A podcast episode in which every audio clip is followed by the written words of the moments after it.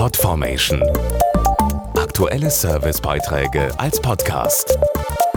Regelmäßige Infos und Tipps aus den Bereichen Gesundheit und Ernährung. Es meldet sich zum Beispiel nach einem deftigen Essen zu viel Kaffee oder auch Stress. Jeder zweite Deutsche kennt Sodbrennen und etwa 15 Prozent haben es mindestens einmal in der Woche. Ursache ist ein Rückfluss von Magensaft in die Speiseröhre, ein sogenannter Reflux. Die Refluxkrankheit mit ihrem Symptom chronisches Sodbrennen entsteht, weil ein Mechanismus im Magen nicht mehr richtig funktioniert. Dazu die Ernährungsmedizinerin Dr. Gisela Labenz. Zwischen Speiseröhre und Magen ist ein ringförmiger Schließmuskel.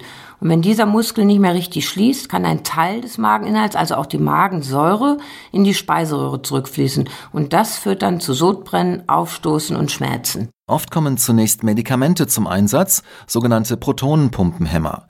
Die hemmen zwar die Säurebildung, behandeln aber nicht die Schwäche des Schließmuskels, sodass ein Teil der Patienten weiterhin Beschwerden hat. Refluxzentren ermöglichen eine fachübergreifende Diagnostik und Therapie. Hier erfolgt nicht nur eine Beratung bezüglich der Medikamente und des Lebensstils, sondern es werden auch operative Behandlungen in Betracht gezogen. Wir haben hier gute Erfahrungen mit dem elektrischen Schrittmacher Endostim gemacht, der den Schließmuskel kräftigt.